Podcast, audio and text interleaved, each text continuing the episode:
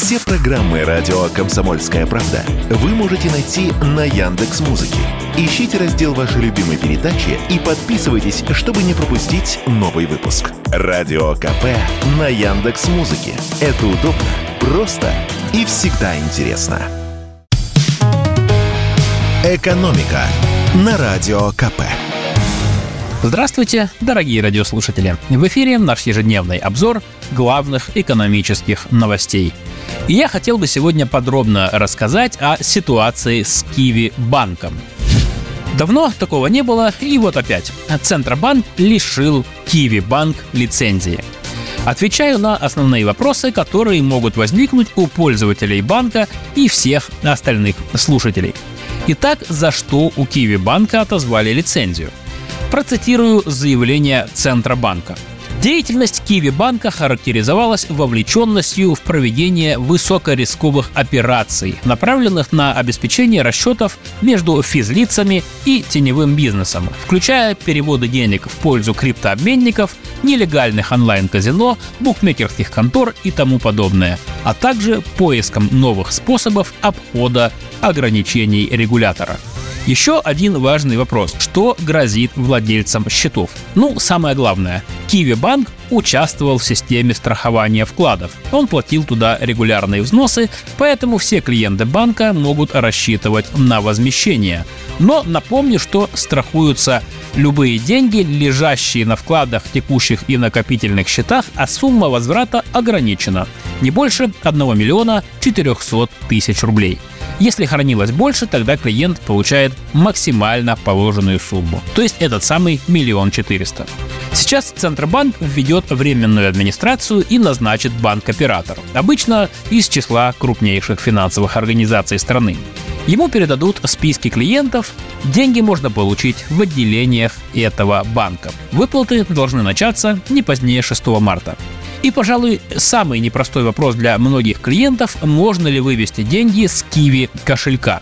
Так вот, под систему страхования вкладов эти деньги не подпадают, потому что Kiwi кошелек – это не банковский счет, а цифровой кошелек, находящийся внутри платежной системы. Ну, простая аналогия. Это как обычный кошелек, который можно потерять или его могут украсть, и тогда владелец лишится всех денег, которые в нем лежат. То же самое и с цифровым кошельком.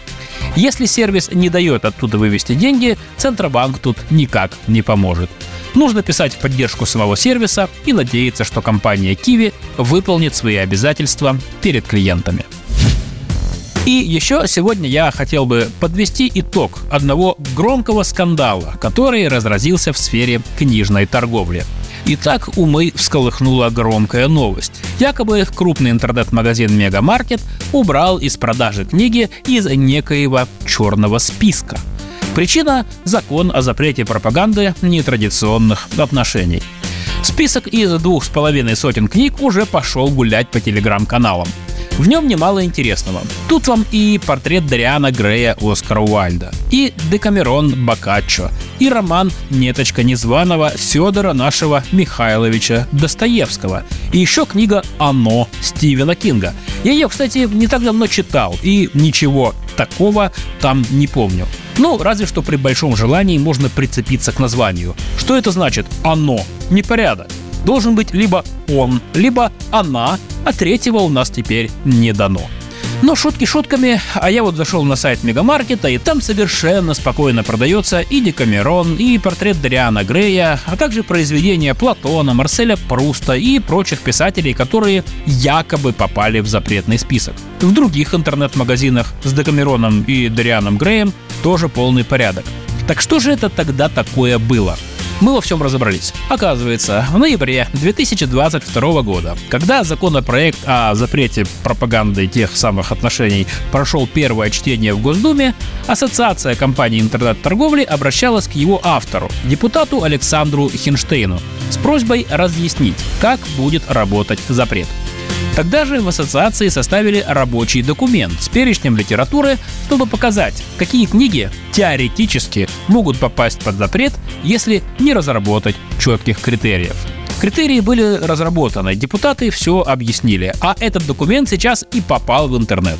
Поэтому, как пояснили в Ассоциации компаний интернет-торговли, список не просто не актуален, он вообще не имеет никакого отношения к действительности. А вот что сообщил уже тот самый депутат Хинштейн. Книгам Достоевского, Пруста, Платона, Цвейга, Мураками, Уальда, как и всей остальной классики, по нашим законам ничто не угрожает. Так что, дорогие слушатели, не читайте непонятные телеграм-каналы, читайте классику. «Экономика» на Радио КП.